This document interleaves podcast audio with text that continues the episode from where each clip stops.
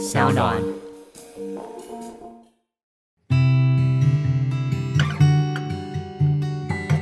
嗨，大家好，我是嘉凯，是个导演，也是个创业家。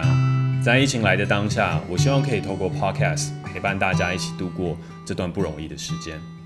而这个疫情期间限定的节目，我将之取名为《被限制的选择》。将会在第三级警戒解除前的每一周的周一至周五晚上进行更新，而我相信疫情一定会度过，但也希望在这段被限制的时间下，我们依旧可以拥有自己的选择。今天是五月十七号，星期一，是双北市宣布第三级警戒的第一个上班日，而今天的本土确诊人数为三百三十三例。目前疫情仍然持续延烧当中。关于这一场疫情的预测，我自己觉得它会是一个长期的抗战。为什么会这样说呢？是因为我觉得台湾在过去的这一年内其实是非常不容易的。我们在很严密的守护跟保护的状态下，我们达成了清零，然后来让我们自己的状态好像可以跟全世界身处在一个平行时空。但实际是。只要疫情一发生，全球无一幸免。那现在换到了我们开始要学会跟疫情相处，我就觉得我们应该要有长期抗战的一个心理准备了。当然，如果能够在两周内再次回到清零，这真的是再好也不过的一个结果。可是我真的觉得我们自己还是要有一些心理准备。毕竟，当疫情走入到社区感染，毕竟当我们无法透过疫调。完整的掌握整体的疫情状态的时候，我们就要去参考邻近各国曾经发生的案例和发生的疫情模型。日本、美国、韩国这些其他的周边大国，我们所看到的事情是，只要疫情走入了社区，它就会是一连串反反复复的行为。反反复复的是，当你一得到控制的时候，人们有些时候又会走出去到户外，又会发生群聚，然后再次的发生感染。所以疫情它会是这样一波一波海浪，就一波未平一波又起。当你以为结束的时候，其实它底下暗潮汹涌。所以我自己面对这个疫情和为什么要做这个 podcast 的原因，就是我觉得我们应该要有长期抗战的心理准备。面对疫情，它不只是我们的经济民生环境受影响，它也是我们的心理层面会有很大的改变跟状态。而长期抗战当中，我觉得最需要的事情就是平静，然后去寻找我们自己与他生活的方式跟管道。那接下来的话呢，我在这个 podcast 里面有一个很重要的一个单元，就叫做我的一天。那希望透过我自己在这疫情下的一天，跟大家做一个简单的分享，去跟大家分享说，哦，我们在被限制之下，也许还会有什么样的一些选择和可能。那我的这一天呢，我觉得最有趣的一件事情就是工作形态的完全改变。那诚如有一些 podcast 听众朋友所知道，我是一个创业家，是一个导演，所以其实我自己有开了一间公司。然后这间公司现在所有人都不在办公室，嗯，就除了我们的制作人佳琪，今天人坐在我旁边陪伴我一起录音之外，那其他人都是不在的。那刚刚在开录前，我们还在说了一个好玩的事情，就是说这个很像是有一个电影，然后《我是传奇》，就是威尔史密斯与他的一只狗。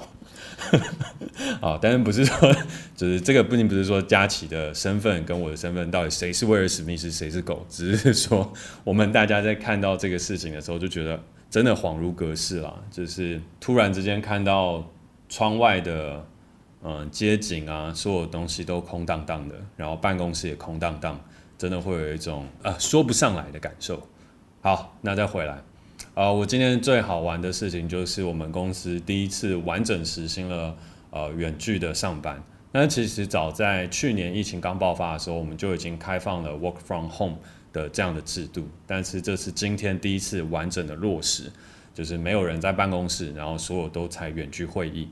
然后今天呢，也是我们第一次 one on one 的周会，全部改为远距的线上进行。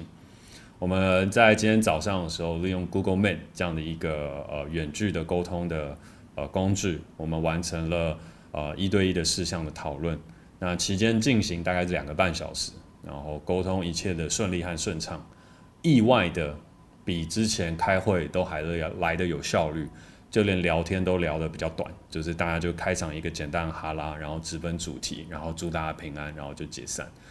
所以其实，在今天这样第一天的过程当中，我自己觉得还不错。就工作上其实有换了一个方法，然后效率有得到提升。目前所有的应酬活动也全部暂停，所以拥有了更多属于自己的时间。那总结来说呢，我的第一天，嗯，除了办公室变空，有一种我是传奇的感受之外，其实其他的部分我觉得都还蛮好。然后我也在昨天晚上的时候，嗯，去炖了一锅牛肉汤，我预计可以靠那锅牛肉汤吃个一天半左右的时间。那接下来要煮什么，我自己还在想。但我觉得好处的事情是，我的住家离公司很近，所以只要走路五分钟就可以到。那还是可以维持一个很好的上班节奏，就是呃上班的时候来到办公室，然后下班的时候回家。那这个就是我的一天。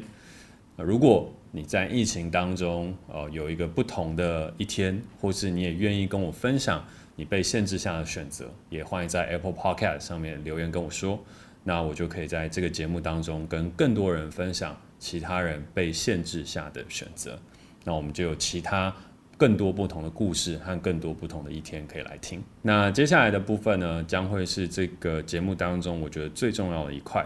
就是疫情之下的选择。那在这个单元当中呢，我会跟大家分享的事情是，我觉得其实有些时候，呃，当巨大的灾害或巨大的变故发生时，它说不定也是一个课程，说不定也是一个可能，来让我们去找到新的机会和状态。那我觉得，当疫情来的时候，我们人与人之间的距离拉开时，我觉得其实有一个很重要的事情，就是慢下来做思考。也许是这个时间做内观了。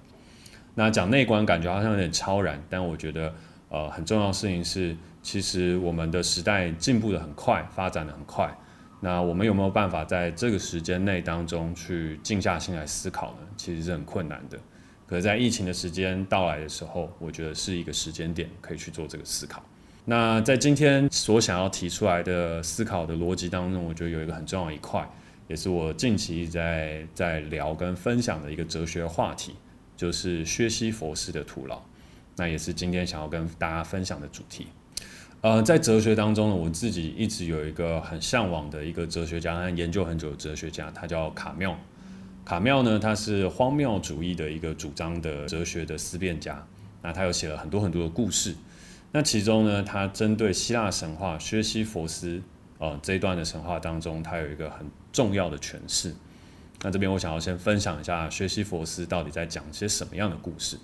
其实讲一个很简单的事情，就是一个奸诈的人，他欺骗了众神，然后被宙斯罚着要不断推着石头上山。然后，但是一把石头推上山，这个石头又会再落了下来。他就这样一直一直不断的被惩罚，一直不断的轮回。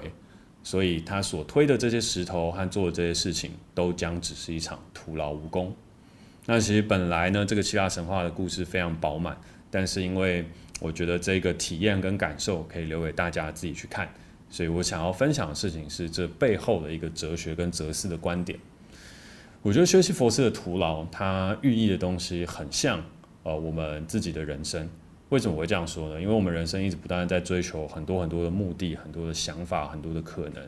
但其实我们最终唯一的终点就是死亡。那如果走到了死亡，其实所有的一切的努力都是徒劳无功。所以其实我还蛮认同卡缪那时候所提出来，就是其实人生它是一个荒谬无解的事情啊。那在荒谬无解之下，我们到底要依循着什么样的方式去活着呢？这就变得非常的重要。那当然，就是这个 podcast 跟我其他 podcast 一样，它并不是要给你一个解答，并不是要告诉你说，哦，人生就是很荒谬，所以活着没有意义，并不是这样，而是透过这样的哲学问题，在刚好现在可以静下心来思考的时候，我们可以仔细的去想想人生的意义到底是什么。而我有一个属于我自己的答案跟看法，那就是我觉得人生的意义。它其实是